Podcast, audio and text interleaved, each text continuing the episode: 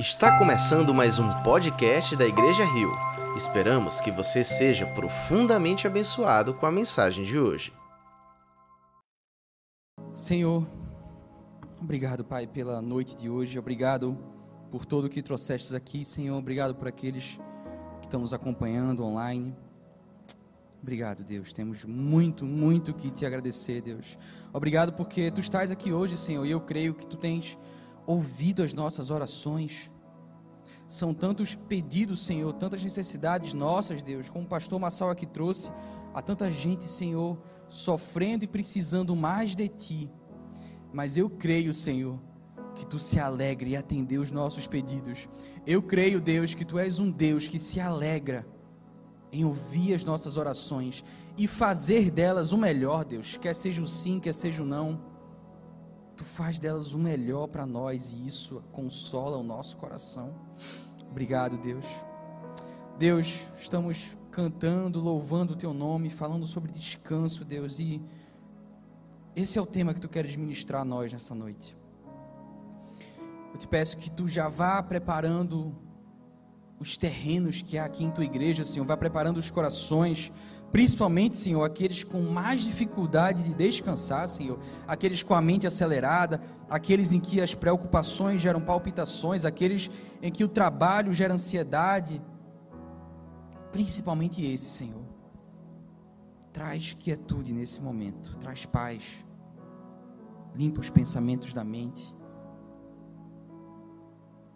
Que todos aqui possam ter esses próximos 50 minutos silêncio, reflexão. Que o teu espírito vai invadindo os nossos corações, Senhor, ao longo de todo esse tempo, Pai, com o que tu queres ensinar para nós hoje. E me usa, Senhor, usa o teu filho tão limitado, tão pequeno, para trazer algo que vem da tua palavra, algo que seja verdadeiro, algo que seja útil e principalmente, Senhor, algo que nos aproxime de ti. É isso que eu te peço nessa noite e já te agradeço em nome de Jesus. Em nome de Jesus. Amém. Amém. Amém. Boa noite, meus irmãos. Que noite tão especial essa aqui que estamos hoje. Temos bastante gente hoje, é uma alegria ver isso numa quarta-feira. Eu já passei tantas quartas-feiras aqui há alguns meses olhando apenas para uma câmera. Então ela é muito legal ver numa quarta-feira muitas pessoas. Eu sei que tem muita gente vindo das fontes hoje e me alegra também o coração porque vocês são as pessoas que decidiram separar um tempo na semana para estar com o Senhor, para estar com seus irmãos, para estar aprendendo sobre o Senhor com seus irmãos. Isso é tão raro hoje em dia, isso é tão maravilhoso. Louvo a Deus pela presença de todo mundo aqui. E essa é uma noite que vamos continuar a reflexão sobre o descanso, sobre o quarto mandamento, lá em Êxodo. Aprendemos bastante já sobre isso é, no domingo, pastor Thomas trouxe uma mensagem de Deus e que tanto nos ensinou sobre a origem do mandamento, o sentido do mandamento, a importância do mandamento. Hoje eu queria que a gente mergulhasse em um texto específico do Novo Testamento e eu queria trabalhar alguns conselhos práticos que eu tiro da palavra sobre como você deve ajustar na sua rotina um momento especial, um tempo de descanso, um tempo com Deus, um tempo de Shabat o princípio do Shabat não caducou e nós vamos pensar e refletir um pouco sobre isso nessa noite. Amém? Eu queria começar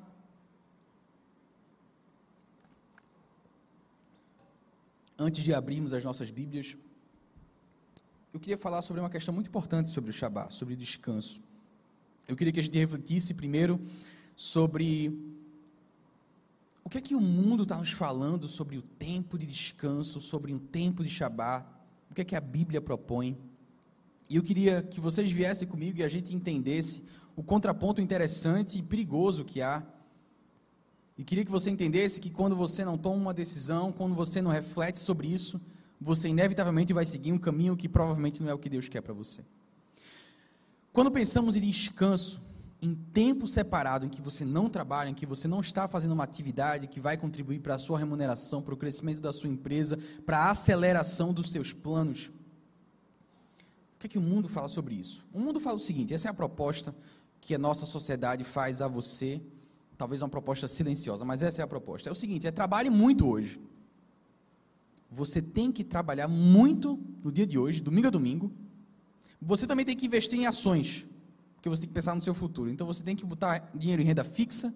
Trabalhe muito para ter dinheiro para botar em renda fixa, para ter em ações.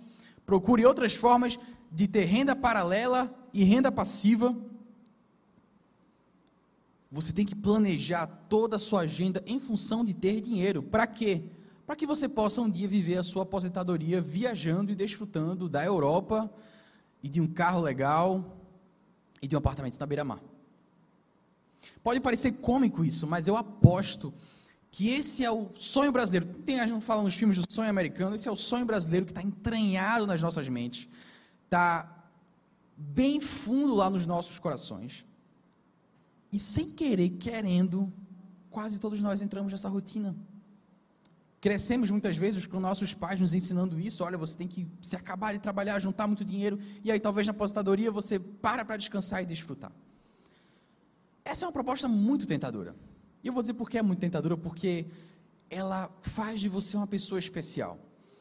Ela vai dizer que você vai se esforçar muito hoje, e lá no final você vai colher os frutos do seu próprio esforço.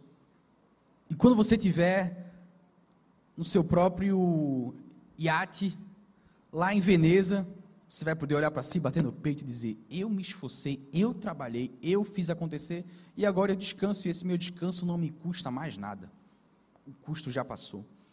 Isso faz de você especial, isso faz de você um super-herói. E todo, tudo o que nós consumimos hoje de mídia, de filme, de livro, de música, tem esse propósito de fazer você o centro da história, você alguém especial, você que alcançou algo. É maravilhoso isso, dá uma vontade de seguir esse plano. Dá uma tentação danada. Eu queria dizer a vocês qual é a proposta do Evangelho. A princípio a proposta parece ser um pouquinho mais chata, mas vamos ver como é que é. O Evangelho diz: olha, você não precisa ser especial. Você, ah, poxa, mas eu queria muito ser especial. Mas o Evangelho diz: olha, você não precisa ser especial. Você não precisa ser o melhor do mundo no seu trabalho, na sua profissão. Cristo já alcançou tudo isso para você. Cuide do que te cabe. Cuide do que Deus tem a você para você cuidar. Trabalhe no seu emprego ou na sua empresa como se o Senhor fosse o teu chefe e desfrute da paz, do descanso e da felicidade em Deus. Essa é a proposta do Evangelho. E aí, alguns aqui talvez tenham se alegrado com essa proposta, alguns aqui talvez tenham ficado aflitos porque, poxa, mas eu queria muito alcançar as coisas com meu próprio esforço. Essa é a nossa tentação, e por mais que talvez você ainda diga, poxa, a proposta do Evangelho parece mais correta, é bem provável que você esteja caminhando na proposta do mundo correr atrás do próprio sucesso, correr atrás da própria.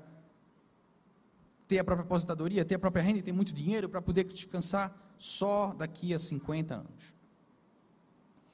Queria começar dizendo a vocês que existem problemas muito sérios com essa proposta do mundo e eu queria que você entendesse isso.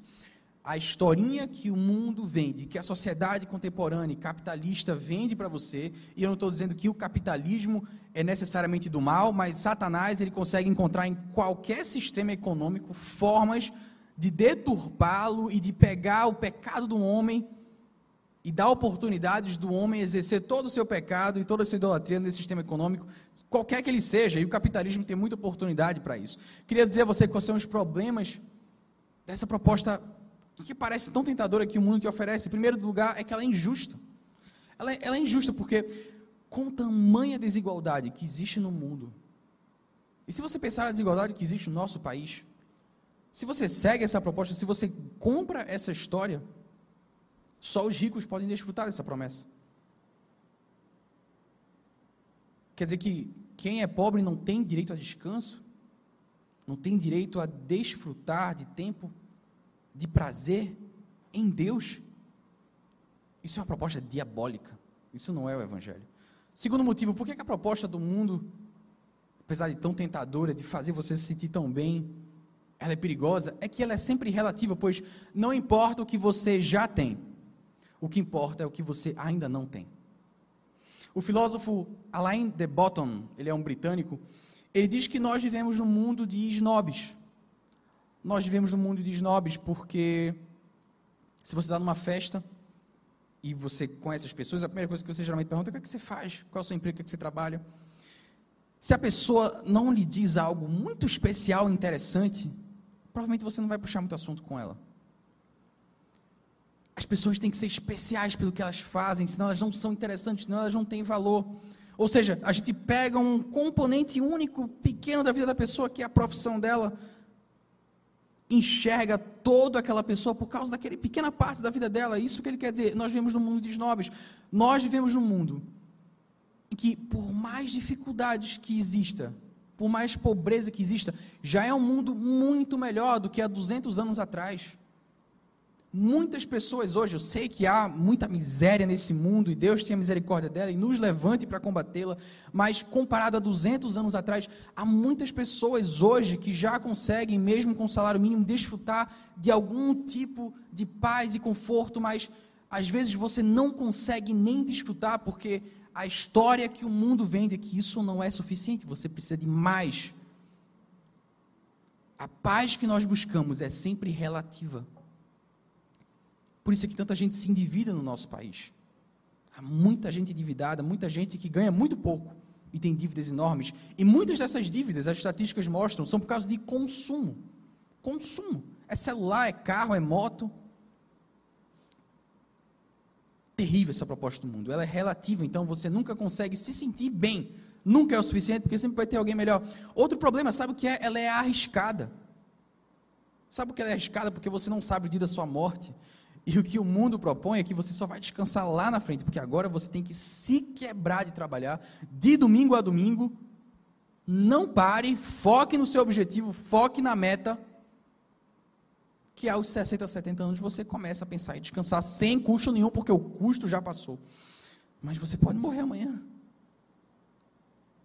Isso não me cheira a proposta que Deus faria a nós.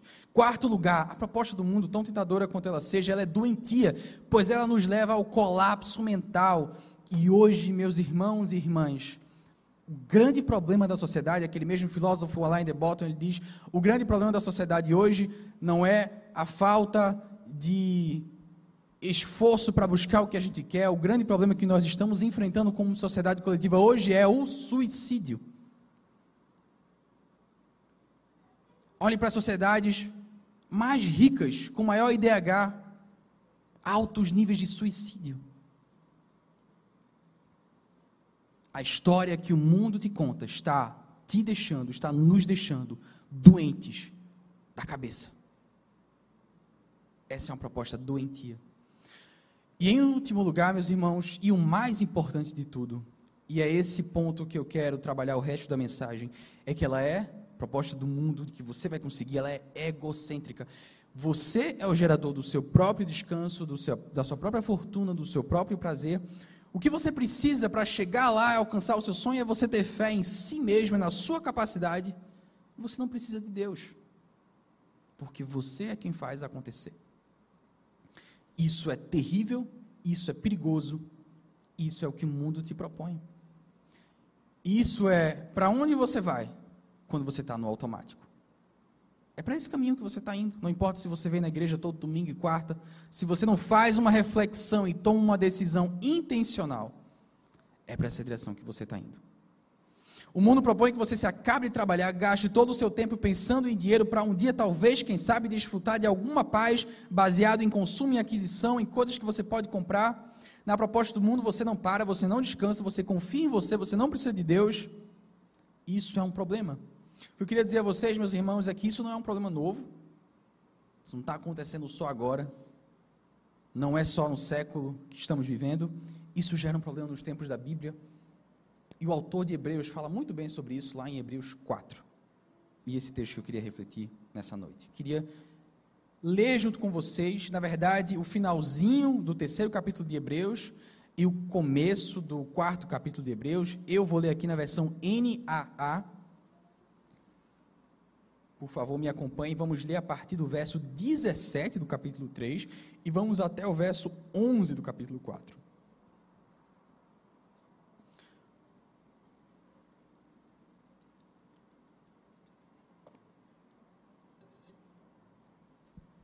Verso 17 diz assim: E contra quem Deus se indignou durante 40 anos? Não foi contra os que pecaram, cujos cadáveres caíram no deserto? E a quem jurou que não entrariam no seu descanso, senão aos que foram desobedientes? Assim, vemos que não puderam entrar por causa da incredulidade. Vou repetir o verso 19: não puderam entrar. Entrar onde? No descanso, por causa da incredulidade. Continuando no capítulo 4. Portanto, visto que nos foi deixada a promessa de entrar no descanso de Deus, tenhamos cuidado para não parecer que algum de vocês deixou de alcançá-la. Porque também a nós foram anunciadas as boas novas, exatamente como aconteceu com eles. Mas a palavra que eles ouviram não lhes trouxe proveito, porque não foram unidos por meio da fé com aqueles que a ouviram. Nós, porém, que cremos, entramos no descanso, conforme Deus disse: Assim jurei na minha ira, não entrarão no meu descanso. Ele disse isso, mesmo que as obras já estivessem concluídas desde a fundação do mundo. Porque em certo lugar, assim disse a respeito do sétimo dia: No sétimo dia, Deus descansou de todas as obras que tinha feito. E novamente no mesmo lugar, abre aspas, não entrarão no meu descanso, fecha aspas. Visto, portanto, que resta entrarem alguns naquele descanso e que, por causa da desobediência, não entraram aqueles aos quais anteriormente foram anunciadas as boas novas, de novo determina certo dia, hoje, falando por Davi, muito tempo depois, segundo antes tinha sido declarado: Hoje, se ouvirem a sua voz, não endureçam o coração. Verso 8: Ora, se Josué lhes tivesse dado descanso, não falaria posteriormente a respeito de outro dia. Portanto, verso importante: resta um repouso sabático para o povo de Deus. Porque aquele que entrou no descanso de Deus, também ele mesmo descansou de suas obras, como Deus descansou das suas. Portanto, esforcemo-nos para entrar naquele descanso a fim de que ninguém caia, segundo aquele exemplo de desobediência. Amém. Meus irmãos, esse é um texto super interessante, mas eu admito que ele é um pouco intricado, ele tem um argumento às vezes um pouco difícil de seguir, a gente precisa às vezes ler ele mais de uma vez. Mas eu queria explicar qual é a história que o autor de Hebreus está contando aqui. Ele faz um argumento olhando, ele olha para o tema do descanso, ele observa que as pessoas não estavam cumprindo o descanso, não estavam descansando em Deus. Ele pensa, só pode ser porque as pessoas estão achando que o descanso já passou. Mas eu vou mostrar para eles que o descanso não passou. Descanso ainda é uma promessa viva. E qual é a linha de argumento do autor? Ele diz o seguinte: ele diz, olha, tudo começa lá em Gênesis quando Deus define o sétimo dia, o dia do descanso. Ou seja, o Pai separa um dia para ter comunhão profunda e alegre com a sua criação, para ter um momento maravilhoso. E daí que surge o princípio do descanso. O descanso não veio por causa de uma lei cerimonial ou de um algo de um contexto muito cultural do povo judeu. Não, é um princípio que está fundamentado lá na obra da criação lá atrás. Então tenham isso em mente. Descanso é um princípio divino Aí ele vai em segundo lugar, o autor continua e diz assim: Olha, lembra de Israel, dos judeus peregrinando no deserto? Eles estavam peregrinando no deserto porque eles estavam rebeldes rebeldes contra Deus. Deus mostra a eles a terra prometida, mas eles temeram os gigantes e foram incrédulos. Pela falta de fé, que a gente leu aqui no verso 19, não puderam entrar por causa da incredulidade. Por que, que os judeus não, descans não descansaram naquele momento? Porque eles não descansaram, porque não tiveram fé. Mas ainda havia descanso. E aí o autor continua. Josué foi a geração seguinte. Josué lidera o povo de forma corajosa. Eles têm fé na promessa e por causa da fé, eles entram na terra prometida. Eles entram no descanso de Deus e eles podem finalmente desfrutar da promessa que Deus os fez. Mas ele faz um alerta.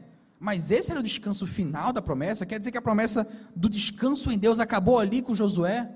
Não. E aí ele vai para Salmos 95, em que Davi escreve, e Davi foi muito depois de Josué, em Davi escreve Hoje, se vocês ouvirem a sua voz, não endureçam o coração. Davi escreve coisas que diz: olha, há oportunidade de descanso hoje. O descanso não acabou.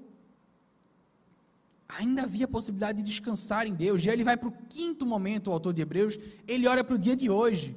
Ele diz: olha, se Davi, tanto tempo depois de que Canaã foi, foi conquistada, ainda está falando que há oportunidade de descanso em Deus, é porque a promessa não foi, não terminou ali na terra prometida. Essa é uma promessa que vem lá de Gênesis e ela continua aplicada hoje. Hoje. Hoje ainda há possibilidade de descanso. Então o autor ele faz toda essa linha argumentativa e aí no verso 11 ele volta para o verso 1 e ele faz a seguinte pergunta: se a promessa do descanso não caducou, por que, que vocês estão vacilando? Por que é que vocês não estão descansando no Senhor? Por que, que isso está acontecendo? Eu acho interessante o verso 11, na versão A Mensagem, em que diz assim: essa promessa ainda é válida, ela não foi cancelada no tempo de Josué. Do contrário, Deus não continuaria renovando a promessa para hoje a promessa de chegada e descanso para o povo de Deus ainda está de pé. Deus mesmo está neste descanso. E no fim da jornada, descansaremos com Ele. Portanto, permaneçamos firmes e chegaremos ao local de descanso. Se não houver desobediência, não haverá desvio. Então o autor fala o seguinte: olha, gente, está claro que o descanso não acabou, existe, essa porta está aberta, vocês podem entrar por ela, por que é que vocês não estão descansando? Meus amigos, só tem uma solução, é como se o autor estivesse dizendo, só tem uma explicação: falta de fé. Vocês estão sendo que nem os judeus no deserto. A terra prometida está ali pertinho, mas vocês não creram em Deus. Vocês foram rebeldes, vocês foram idólatras. Então vão passar 40 anos rodando e vocês não vão entrar no descanso. Vocês estão sendo que nem os judeus, vocês não estão tendo fé por isso vocês não descansam. Fé, descanso, fé, descanso. Fé e descanso são duas coisas intimamente ligadas. É isso que eu queria que a gente aprendesse desse texto. Fé e descanso são duas coisas intimamente ligadas. Uma coisa está extremamente relacionada com o outro. Agora, se no primeiros versos o autor assusta, no fim do texto ele traz um pouquinho de esperança ele ensina que a fé confiante em Cristo está entrelaçada no descanso com Deus e que há a possibilidade de nós descansarmos em Deus, há esperança para nós. Ele diz lá no verso 1, e também vou ler um pedaço da mensagem que diz: Recebemos as mesmas promessas que o povo do deserto. No entanto, elas não fizeram bem a eles, porque não foram recebidas com fé. Mas, olha, vocês precisam receber as promessas com fé, e só assim vocês vão descansar. Essa é a mensagem que a gente tem desse texto. Que eu queria que a gente refletisse nesse momento, meus irmãos e irmãs. Você diz que tem fé. Você entende que a sua caminhada com Deus é íntima e profunda. O desafio que eu te proponho hoje é: me mostra o teu descanso. Me mostra o teu descanso. Você consegue descansar? Porque esse pode ser um bom diagnóstico para entender como está a sua relação com Deus. Falei agora há pouco na proposta que o mundo nos dá. E a proposta que o Evangelho te dá. No Evangelho, muitos de nós vamos ser anônimos. Muitos de nós não vamos ser, na visão do mundo, especiais, únicos, incríveis. Mas você não precisa ser, porque Cristo já é o especial em nosso lugar. Como Ele já é o especial em nosso lugar, e se você crê nisso, o resultado no teu coração é o quê? Uh, alívio. Caramba, eu não preciso mais ser especial. Quer dizer que eu não preciso ser top das galáxias, eu não preciso ser o destaque nacional. Não, você não precisa. Jesus já é o especial. Não estou falando aqui de ser um mau funcionário, de ser um mau profissional, nada disso. Mas o que nós vivemos no dia a dia é essa fala do mundo de dizendo você tem que ser um destaque. você tem que ser incrível. E o que o Evangelho diz? Não, Cristo já foi incrível no teu lugar. Cuida do que é teu e descansa. E descansa, porque Ele é o teu sustento. Eu queria que você entendesse três coisas a partir desse texto que nós refletimos. Uma é que descansar em Deus é mais do que um presente que Deus te dá, é mais do que um brinde. Não é como se, poxa, Deus já fez tudo de maravilhoso em nossas vidas e aí Ele, eu vou te dar um presente a mais e vou te dar dos sete dias, um, você descansa. Um presentinho que eu te dou e você desfruta. Poxa, obrigado, Deus, por esse presente. Adoro receber presente. É muito mais que isso. Eu queria que você entendesse hoje é que o descanso está fundamentado na tua fé. Você me diz que tem fé, me mostra o teu descanso. Eu quero ver você parando de trabalhar, parando com as tuas atividades e dizendo: essa pausa pode até me custar, mas eu sei que o meu sustento está no Senhor. Fé e descanso. Segundo lugar, o mundo tem uma proposta tentadora para você. Não descanse Deus, confie no teu esforço. E se você não tomar uma decisão muito consciente, meu irmão, minha irmã, se você não separar o tempo, você vai no automático, como eu já falei aqui. Você vai para o ritmo frenético que a sociedade te convida, buscar o significado, valor, importância, segurança. Muito do nosso trabalho frenético é a segurança no futuro, né? Poxa, a, a, minha velhice não vai ser segura porque Deus é meu Deus. A minha velhice vai ser segura porque eu trabalhei muito, juntei muito dinheiro. É isso que está nas nossas cabeças. E em terceiro lugar, se você não crê que Deus é o teu sustento, você não crê em Deus. Logo, você não descansa em Deus. Se essa for a tua realidade hoje, eu queria voltar ao texto, eu queria que você lesse comigo o primeiro verso, eu vou ler de novo na mensagem, eu adorei esse texto na mensagem, a versão bíblica a mensagem, em que o autor diz: Enquanto a promessa de descansar nele nos impulsiona para o alvo de Deus, cuidemos para não sermos desqualificados desqualificados. Desqualificado é uma pessoa, por exemplo, você está numa competição. Só uma ilustração. Você está numa competição.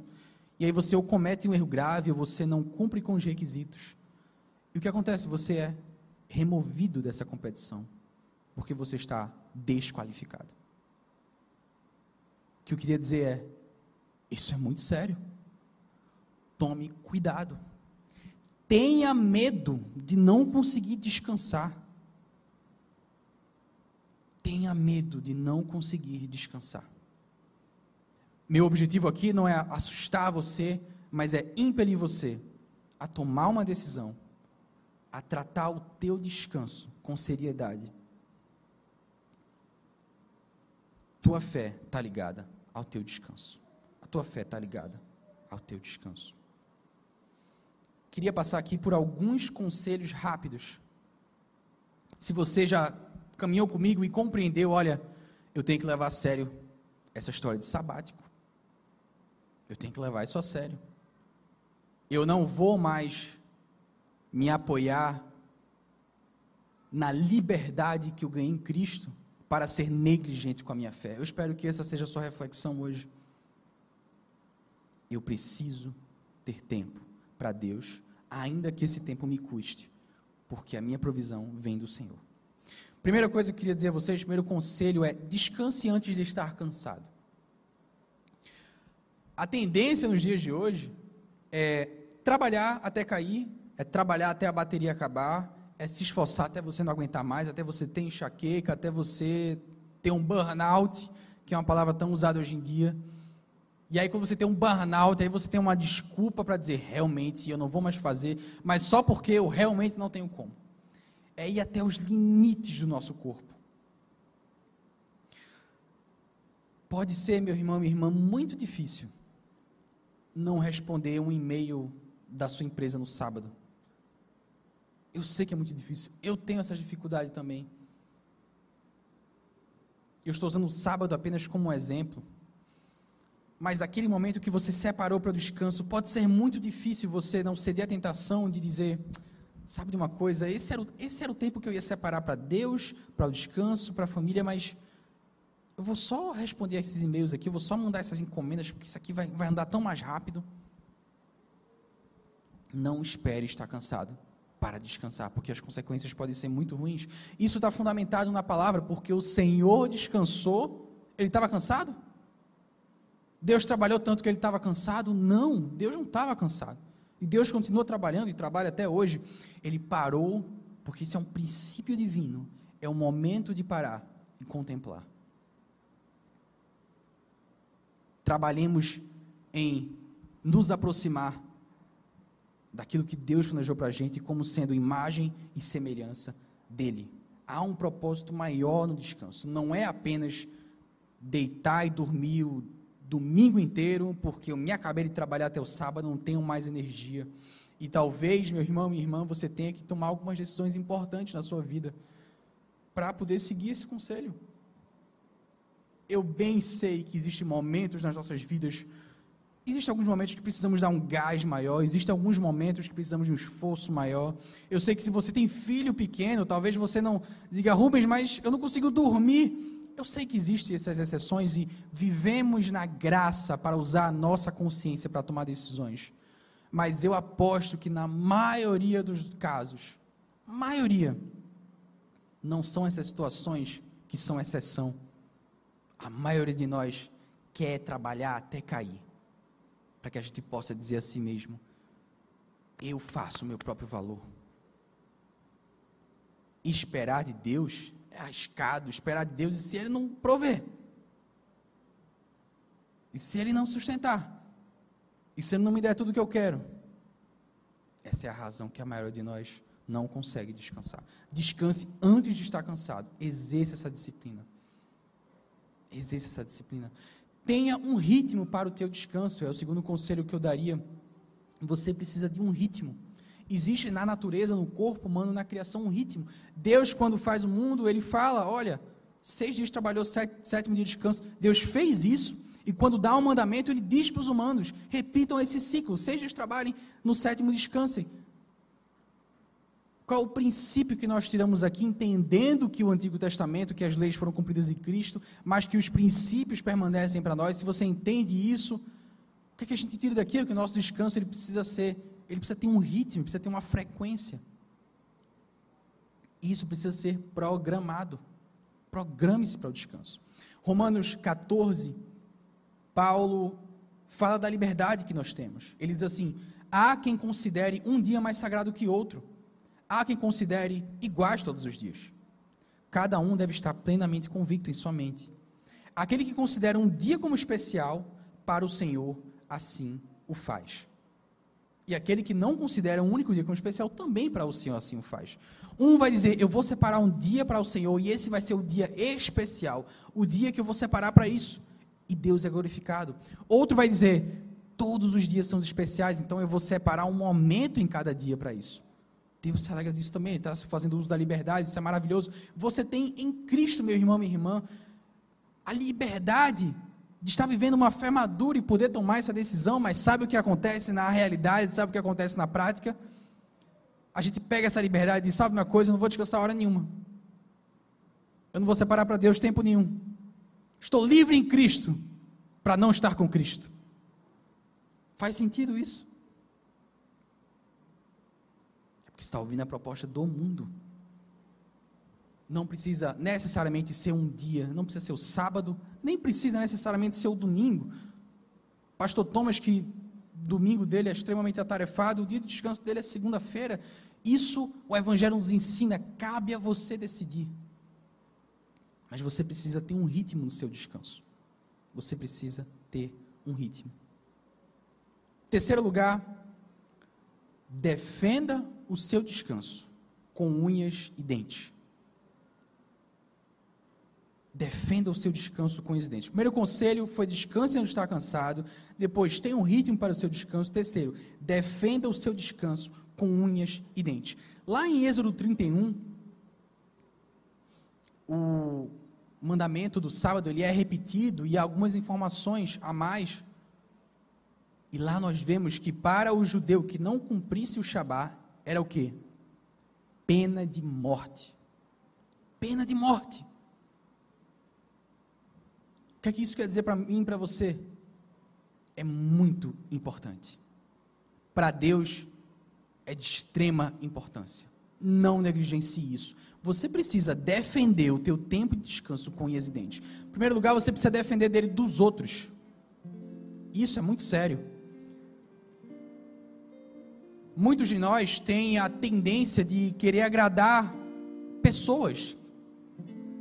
Essa é uma dificuldade que muita gente sofre. A pessoa pede alguma coisa, pede um favor e você se sente mal de não cumprir. Você quer agradar.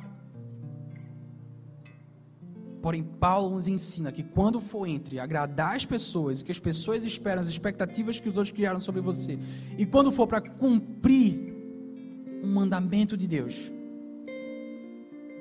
Nós não podemos buscar agradar os homens. Isso é muito sério. Ele fala em Gálatas primeiro: acaso busca agora a aprovação dos homens ou de Deus? Ou estou tentando agradar homens? Se eu ainda estivesse procurando agradar homens, não seria servo de Cristo. Meu irmão, minha irmã, você vai precisar dizer: olha, nesse horário aqui eu não vou atender a ligação da minha empresa. Me desculpe, mas eu atendo você daqui a meia hora. Eu estou no meu momento sabático. Eu estou no momento que eu separei para estar com minha família, para estar com Deus, para estar com minha família e com Deus, para descansar. A sociedade vai tentar te dizer que isso é besteira, que isso é pequeno, ou até que a tua provisão corre perigo, mas é isso que eu estou dizendo. O Evangelho é contracultural. Precisamos defender o descanso dos outros. Você precisa também, meu irmão minha irmã, defender o seu descanso de si mesmo. De si mesmo. Êxodo 20, 10. É assim que diz o mandamento. Mas o sétimo dia é o sábado dedicado ao Senhor teu Deus. Nesse dia não farás trabalho algum, nem tu, nem teus filhos ou filhas, nem teus servos ou servas, nem teus animais, nem os estrangeiros que morarem em tuas cidades. Sabe qual é a questão muito interessante nesse mandamento? Ele não é somente, olha, guarde o sábado. Porque o esperto, o malandro, ele vai dizer: sabe uma coisa? Eu vou montar uma empresa, eu vou botar todo mundo para trabalhar de domingo a domingo e eu vou tirar minha folga. O problema é que para esse cara não tem nenhum custo em descansar. O sabático, o shabá, é o momento que você diz: Eu creio que a minha provisão vem do Senhor.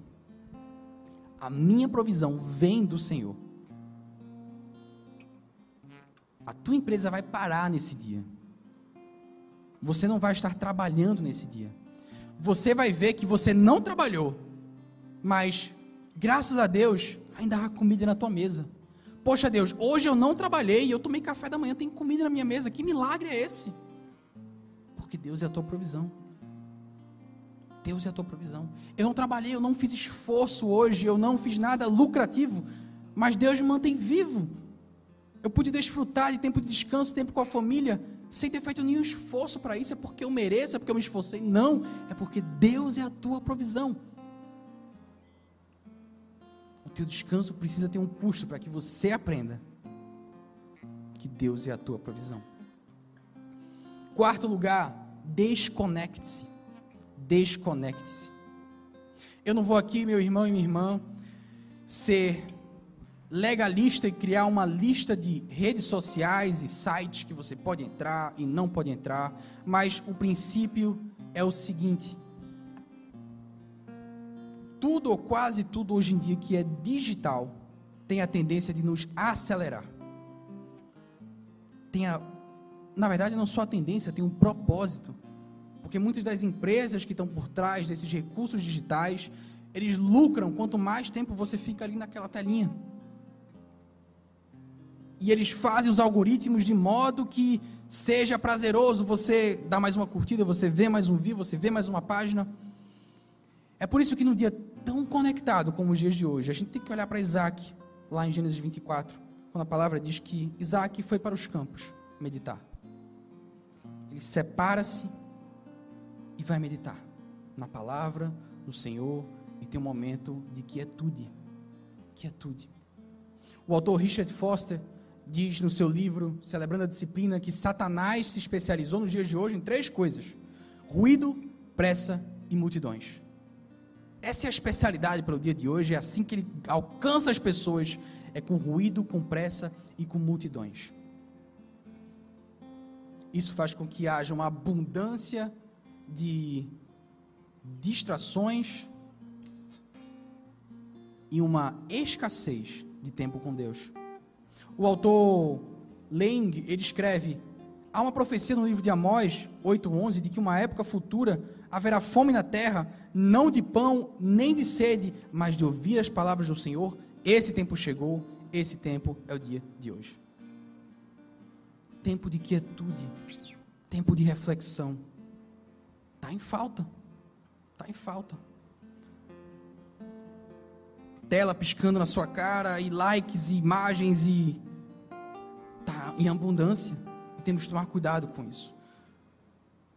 Não podemos ser farisaicos, tudo me é permitido, mas nem tudo me convém. Mas que você faça essa reflexão no dia de hoje. O que é que te leva para o descanso? E o que é que é uma distração que te acelera e que não te faz bem em excesso? Faça essa reflexão e a sugestão que eu te dou é: nesse momento de descanso com Deus, desconecte-se. Quinto lugar, descanse com a família e amigos. E Gênesis, quando Deus para, ele contempla a criação e ele tem comunhão com o que ele criou. A gente aprende na palavra que o sonho de Deus era ter uma família. E aquele dia ele para de trabalhar para desfrutar da comunhão. Esse é um princípio fundamentado em Deus. E é muito interessante ver que na igreja primitiva, lá em Atos 2, você vê isso. Todos os dias continuavam a reunir-se no pátio, partiam do pão em suas casas, junto participavam das refeições, com alegria, sinceridade de coração, louvando a Deus e tendo a simpatia do povo. Eles não desassociavam Deus, vida cristã, com comunhão, não. Era tudo muito unido. Era comunhão, fazia parte do tempo com Deus. O teu tempo de descanso é um ótimo momento para você desfrutar da companhia da tua família e dos teus amigos. Em sexto lugar, é preciso também que você descanse especificamente do Senhor. Um mandamento é claro, ele diz que o sábado é o que? Dedicado ao Senhor teu Deus. Dedicado ao Senhor teu Deus. Sim, você deve fazer coisas prazerosas, você deve fazer coisas que te tragam descanso. Você, dependendo do que for, deve até se distrair mas não se esqueça que o sábado foi criado para que você dedicasse a Deus. Ele é o foco. Não existe cumprimento de Shabá, não existe cumprimento verdadeiro de descanso sem que Deus seja o foco. Deus é o foco. É um ótimo momento para se aprofundar a tua relação com Deus. E aproveitando, é um ótimo momento para tirar o atraso da tua leitura bíblica anual, que eu sei que muitos de vocês aqui estão fazendo não é só, meus irmãos, um dia de não fazer nada, é um dia de aprofundar a tua relação com Cristo. Em último lugar, meu irmão e minha irmã, se você tiver dificuldades em descansar, o conselho que eu dou é olhar para Cristo. É olhar para Cristo. Hebreus 4 diz o seguinte: olha, você tem que ter medo não conseguir entrar no descanso, porque se você não consegue entrar no descanso, isso fala da tua incredulidade. Tenha medo disso. E qual é a solução? A solução é o que Cristo nos diz em Mateus 11. Venham a mim todos que estão cansados e sobrecarregados, e eu lhes darei descanso. Descanso. Tomem sobre vocês o meu jugo e aprendam de mim, pois sou manso e humilde de coração, e vocês encontrarão descanso para as suas almas, pois o meu jugo é suave e o fado é leve. A solução é crer nessas palavras e viver essas palavras. dê esse passo de fé, diz Senhor, eu vou descansar e tu vai me sustentar. Faça esse compromisso com Deus. Separe o teu tempo. É entre você e Deus, se é um dia específico, se é um horário na semana, se é da metade do sábado para metade do domingo, é entre você e Deus, mas você tem que ter um tempo. O princípio é real, ele deve ser levado a sério, porque sem tempo com Deus, não há santidade. Eu queria terminar dizendo o seguinte: eu, eu ouvi falar de um, uma comunidade judaica que fez aniversário vamos dizer assim, de mais de 50 anos, muitos anos, era o aniversário deles, eles escolheram um slogan para comemorar aqueles tantos anos de aniversário daquela comunidade judaica. E a frase que eles escolheram foi a seguinte: durante todos esses anos, não fomos nós quem guardamos o sábado, foi o sábado quem nos guardou. Nós não somos judeus, quero que você entenda a liberdade que Cristo te deu. Mas eu quero que você entenda que apesar de não ser um mandamento e uma lei sobre a qual você está sujeito, é uma promessa a qual nós somos convidados a desfrutar. É promessa. Deixe que o descanso te guarde. Não é uma questão de você estar guardando só um tempo. Deixe que esse tempo com Deus te guarde. É uma promessa da qual você pode desfrutar. Você foi convidado. O autor de Hebreus diz: Olha, essa promessa ainda é real, ela não acabou, não. Por que, que vocês não estão aproveitando ela? Por que, que vocês não estão desfrutando dessa promessa? É uma promessa maravilhosa. O que, que vocês estão fazendo no deserto? Se Canaã está bem ali, o caminho já está traçado, a seta está apontada. Vão, o caminho está aberto. O caminho está aberto. Santidade requer tempo. Santidade requer tempo. E eu aposto que mais tempo com Deus só vai te fazer bem. Vamos ficar de pé?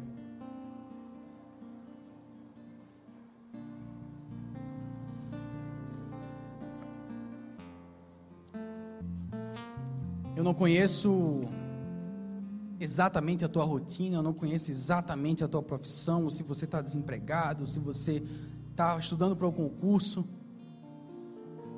Eu não sei. O que eu posso dizer, quase que sem sombra de dúvida,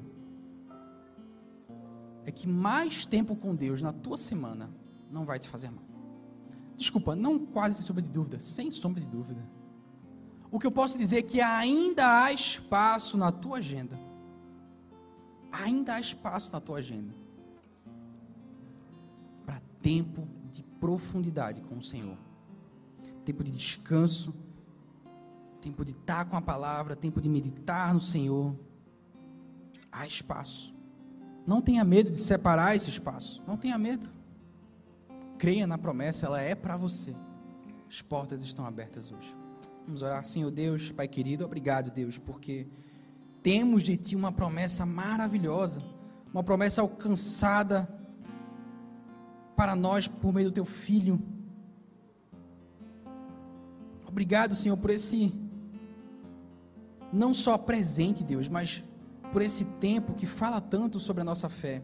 Deus, Senhor, nos ajuda, Deus, a não ouvir as falsas promessas idólatras que a sociedade atual tanto fala aos nossos ouvidos, Deus. Não permita que a gente caia na tentação de basear toda a nossa vida nela, Senhor.